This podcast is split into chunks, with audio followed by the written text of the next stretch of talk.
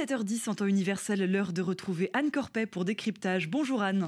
Bonjour Diane et on vous retrouve à 19h pour un nouveau journal. Merci. Décryptage. Anne Corpet. Le président argentin est rentré ce matin à Buenos Aires après son voyage en Israël et au Vatican, une semaine d'absence sur fond de débats politiques internes mouvementés. Plutôt que de continuer à chercher un consensus, Javier Milei a préféré retirer son vaste programme de réformes ultra-libérales que le Congrès était en train de négocier. Depuis l'étranger, sur les réseaux sociaux, Javier Milei a qualifié de traîtres les élus réticents à adopter les 660 quatre articles de son texte. Il entend néanmoins poursuivre ses réformes à marche forcée. À peine descendu de l'avion, le président argentin a promis de continuer à faire fonctionner la tronçonneuse contre les élites politiques de son pays. Et avec nous en studio pour euh, évoquer la thérapie de choc initiée par Javier Milei en Argentine, euh, Maricel Rodriguez Blanco, bonsoir. Bonsoir. Vous êtes enseignante, chercheuse, maîtresse de conférences en sociologie à l'Institut catholique de Paris et spécialiste de l'Argentine.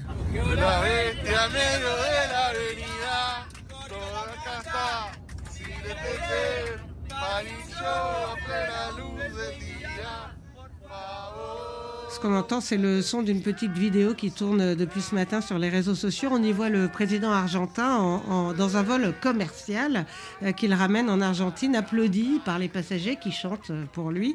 Et, malgré la thérapie de choc qu'il impose à, son pays, et sur laquelle on va revenir hein, dans un instant, est-ce qu'il faut en conclure que Javier euh, Milei bénéficie toujours euh, d'une certaine popularité? Oui, on peut dire qu'il bénéficie toujours d'une certaine popularité, notamment auprès des votants qui étaient des votants des classes moyennes, surtout, son noyau dur des votants. Rappelons qu'il avait fait 30% lors des élections primaires euh, l'année dernière. Euh, ces votants-là sont des votants fidèles euh, qui les suivent et qui sont plutôt d'accord avec ces mesures euh, ultralibérales, avec ces chocs.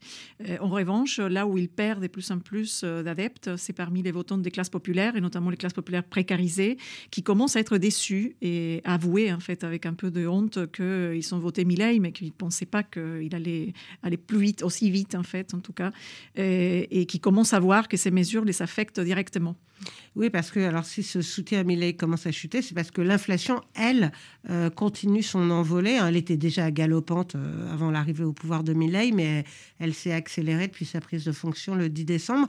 C'est le résultat de ces premières euh, mesures choc, lesquelles en particulier? Tout à fait. On peut dire que l'inflation qui a été très importante au mois de décembre, mais qui aussi commence à augmenter au mois de janvier, même si le gouvernement dit que dans quelques mois on aura, on aura une baisse d'inflation et que finalement ces mesures vont aboutir en fait à, produire notamment un déficit zéro. zéro. Rappelons que c'était c'était leur, leur, promesse, en fait, en tout cas.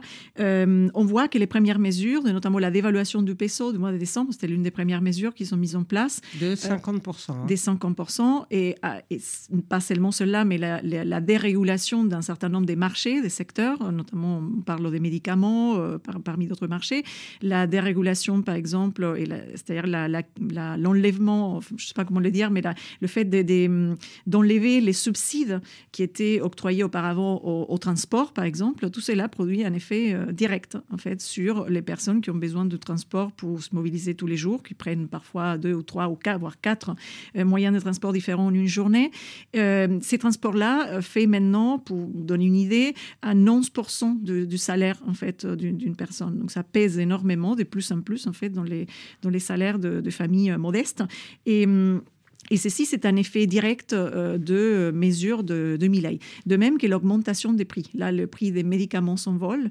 Euh, ça a été d'ailleurs, euh, on, a vu des, des, actions, en fait, des, des, tout ce qui est les marchés des médicaments, évidemment, sont plutôt contents avec l'effet de l'augmentation des salaires, mais ça, affecte les pharmaciens, ça affecte les commerçants et ça affecte aussi, en premier lieu, bah, les, les, personnes qui ont besoin, les malades qui ont besoin des médicaments, ont besoin de se soigner et qui doivent faire recours, par exemple, la stratégie pour, euh, pour, voilà, pour acheter petit à petit un médicament alors qu'ils ont besoin de façon permanente. Et, ce qu'il faut préciser, c'est que ces décisions ont été prises par décret, donc sans obtenir l'aval du Congrès, où Javier Milei ne dispose d'ailleurs pas de majorité. Tout à fait. En Argentine, il y a un système des, décrets en fait qui existe dans la Constitution, la possibilité que les gouvernements, mais dans une situation exceptionnelle, une exceptionnalité qui doit être une urgence en fait, qui doit être déterminée juridiquement, les gouvernements peuvent prendre des décisions. le gouvernement de Milei a estimé qu'il s'agissait d'une situation d'urgence, ce qui n'était pas. Enfin, la plupart des, avocats constitutionnalistes en Argentine disent que non, en fait, que c'est anticonstitutionnel, qu'il n'y a pas de situation d'urgence juridiquement parlant. Pourquoi? Parce que le Parlement est en condition de fonctionner. D'ailleurs, il a fonctionné, enfin, on l'a vu. Donc, euh, le DNU, c'est-à-dire les décrets des nécessités d'urgence qui avaient été euh, proposés en premier lieu par le gouvernement de Milei, euh, tant que les effets de ces décrets ne sont pas stoppés par une action juridique, les effets de ces décrets sont toujours en vigueur. Et c'est ce qui se passe. donc ça, c'est une première chose. La deuxième, c'est la loi dite omnibus. Alors, on va reparler de cette loi un peu plus tard. Pour l'instant, je voulais vous demander si, bah, pour compenser cette hausse des prix, vous l'avez dit, de l'essence, des, transports, mais des médicaments, mais aussi de l'alimentation, est-ce qu'il y a des, des, mesures qui ont été prises par le président, par le gouvernement?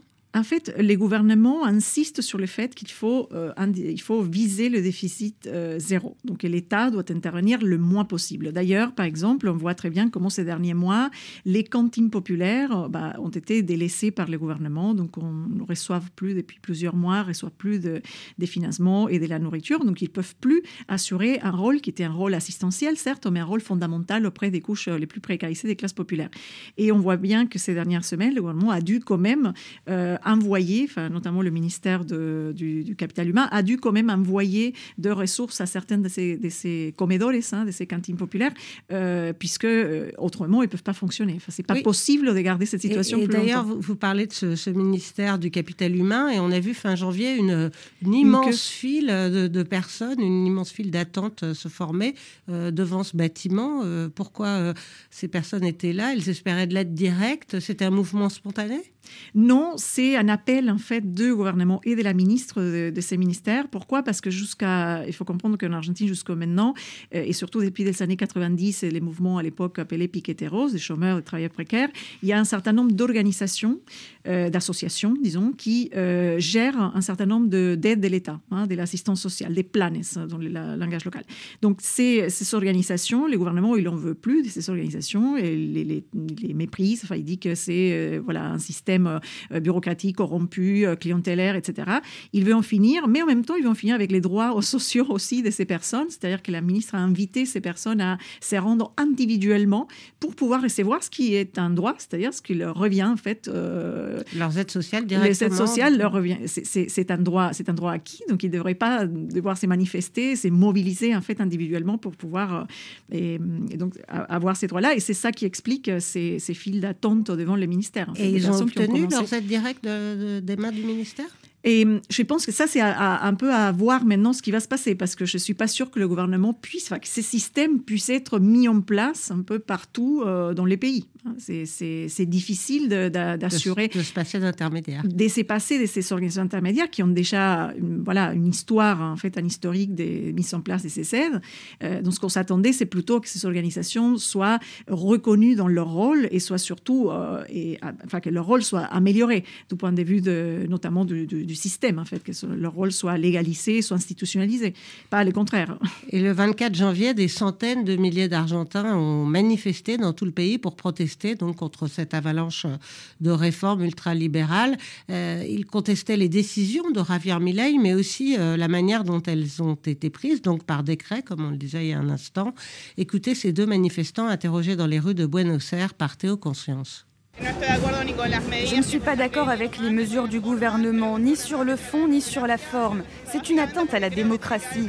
Je pense que l'État a un rôle à jouer et ce gouvernement représente tout le contraire. Je suis venu manifester pour défendre les acquis sociaux pour mes parents qui sont à la retraite et qui sont de plus en plus précarisés, pour l'éducation. Je viens pour défendre mes droits, mais aussi ceux des autres. Alors l'Argentine était déjà euh, exsangue avant l'arrivée de Javier Milei à la présidence. Est-ce qu'avec cette dérégulation massive, avec euh, la poursuite de la hausse des prix, euh, on peut craindre un risque d'explosion sociale comme il y a déjà eu en Argentine? Oui, je pense que c'est c'est pas hum, c'est pas complètement c'est pas complètement irréaliste de les dire, en effet. C'est-à-dire que hum, là, on a une situation euh, inflationnaire qui est, qui est très importante, qui s'est traduite littéralement et très rapidement par une, perte de la valeur du peso et du salaire, en fait, surtout, qui est, qui est très importante, qui impacte directement la plupart des oui, Parce que les prix augmentent, mais les salaires ne suivent pas. Les, les, salaires ont augmenté un tout petit peu en décembre parce qu'il y avait déjà un reliquat, en fait. Euh, voilà, il y avait des augmentations déjà prévues. Mais là, par exemple, ce qu'a essayé le gouvernement Milley, c'est d'arrêter euh, les augmentations des salaires et surtout négocier avec certains secteurs au cas par cas des petites augmentations, mais c'est pas c'est c'est pas suffisant. Et par ailleurs, il a il a pas des mesures palliatives puisqu'il veut réduire l'État à son à son à son minimum. Donc il n'y a pas un État en fait qui puisse réparer justement ces, ces, enfin, cette perte de la, de la valeur du salaire, qui puisse euh, proposer des mesures redistributives plus euh, justes en fait. Et, dès son arrivée au pouvoir, le président a aussi sévèrement encadré le, droit de manifester. Le gouvernement a officialisé même vendredi dernier l'assouplissement de l'usage des armes à feu par les forces de sécurité en, intervention. Est-ce qu'on peut craindre une dérive autoritaire et, est-ce que ça peut dissuader les contestataires? Alors, c'est un gouvernement qui est clairement euh, d'emblée, hein, on l'a dit à plusieurs reprises, un gouvernement, un outsider politique qui venait avec très peu de légitimité politique, qui a très peu de soutien au Parlement et maintenant se voit face à son premier échec, en fait, on peut le dire comme ça, puisque la moitié de, cette loi omnibus n'a pas été euh, voilà, suivie par, euh, par des, des personnes de. oui, alors on va revenir tout de suite après sur la loi Omnibus, mais vous pensez qu'il y a un risque, une dérive autocratique? Et donc, il y a eu déjà euh, des actes de, des censures, hein. il, y a déjà, déjà des actes de répression, il y a des. Euh, lors de la grève, par exemple, les mobilisations du 24, il y a eu plusieurs journalistes qui ont été, euh, ont été détenus et des personnes ciblées qui sont détenues aussi. Il y a une attaque directe à la culture et donc à la liberté d'expression, hein, qui passe par des licenciements, mais qui passe aussi par des manifestations, des expressions public en fait de, mépris et des attaques hein, systématiques du président euh, voilà, vers, vers ces secteurs-là. Donc ça, c'est très grave et ça montre effectivement une dérive autoritaire. je suis tout à fait d'accord euh, en lien avec ce qui se passe dans le contexte mondial hein, avec les extrêmes droites. Alors, on, va revenir maintenant sur ce texte, la loi Omnibus, donc un, texte de 664 euh, articles qui a été envoyé au Congrès.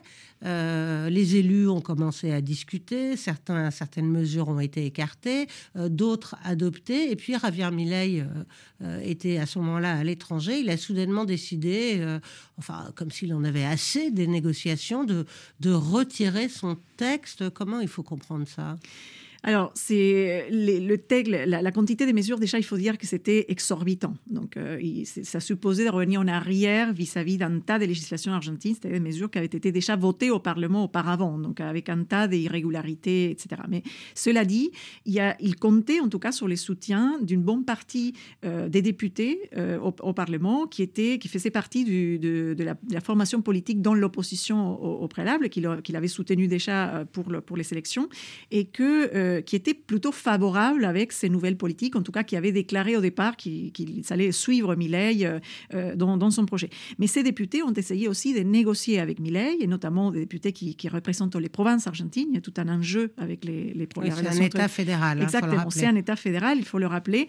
Ces provinces étaient, certaines des provinces étaient contre en fait la privatisation d'un certain nombre d'entreprises, puisque les, les bénéfices de ces entreprises revenaient aux provinces. C'était contre le fait que Milei avait décidé finalement de ne pas euh, coparticiper, enfin, on appelle ça la loi des coparticipations en Argentine, n'est pas euh, rendre euh, les fruits des impôts en fait qui revenaient par droit aux provinces. Il a décidé de ne pas le faire et de laisser les provinces à l'abandon, que les provinces puissent se débrouiller toutes seules. Donc cela a, été reçu par les députés qui incarnent ces provinces-là des façons, des façons très brutales. Enfin, il a, été très, ça a été très mal reçu et ils ont décidé de donner le veto en fait aux articles de cette loi-là et c'est pour cela que la loi devait revenir en commission, en fait. Et donc, il devait recommencer tous les processus parlementaires de zéro. Et il a dit. il a décidé de ne pas les faire puisque ça supposait de, refaire à nouveau, à nouveau, à nouveau, à nouveau, voilà, de commencer tout à zéro. Et il faut comprendre que Milley, c'est quelqu'un qui, enfin pas lui, hein, la personne, mais sa formation politique méprise profondément le Parlement et les institutions. On l'a, on l'a vu, on l'a remarqué à plusieurs reprises. par exemple, il a dit des Bukele hein, que c'était quelqu'un qui avait, qui, était arrivé avec zéro soutien et que c'est pas pour cela que ça lui empêchait de, de gouverner. Donc il croit qu'il pourra gouverner par décret. Et il nous reste euh, un peu de temps pour euh, commenter son, premier euh, voyage diplomatique, outre son, passage à, Davos. Donc il s'est d'abord rendu en Israël la semaine dernière, où il a immédiatement annoncé son intention de transférer l'ambassade argentine de Tel Aviv à Jérusalem, et il a affiché son soutien à l'État hébreu. Écoutez ce qu'il a déclaré lors d'une visite au kibbutz Niroz, où d'ailleurs 12 otages argentins ont été kidnappés par le Hamas.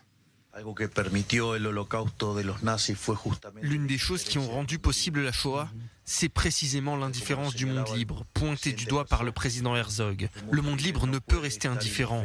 Nous faisons face au terrorisme, à ces actes clairement antisémites. Et sans le moindre doute, nous faisons face à une forme de nazisme du 21e siècle. Nous soutenons Israël et son droit légitime à se défendre.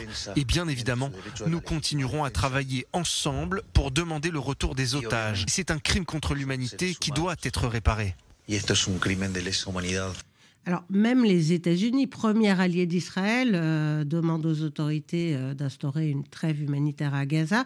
Qu'est-ce qui explique que Javier Milei, lui, ne fasse preuve, euh, j'allais dire, d'aucune restriction hein, dans le soutien qu'il apporte à l'État hébreu? Bah, on est dans un contexte des montées des extrêmes droites hein, dans le monde entier et c'est clairement une alliance avec euh, l'extrême droite que représente euh, maintenant le président de cet État-là.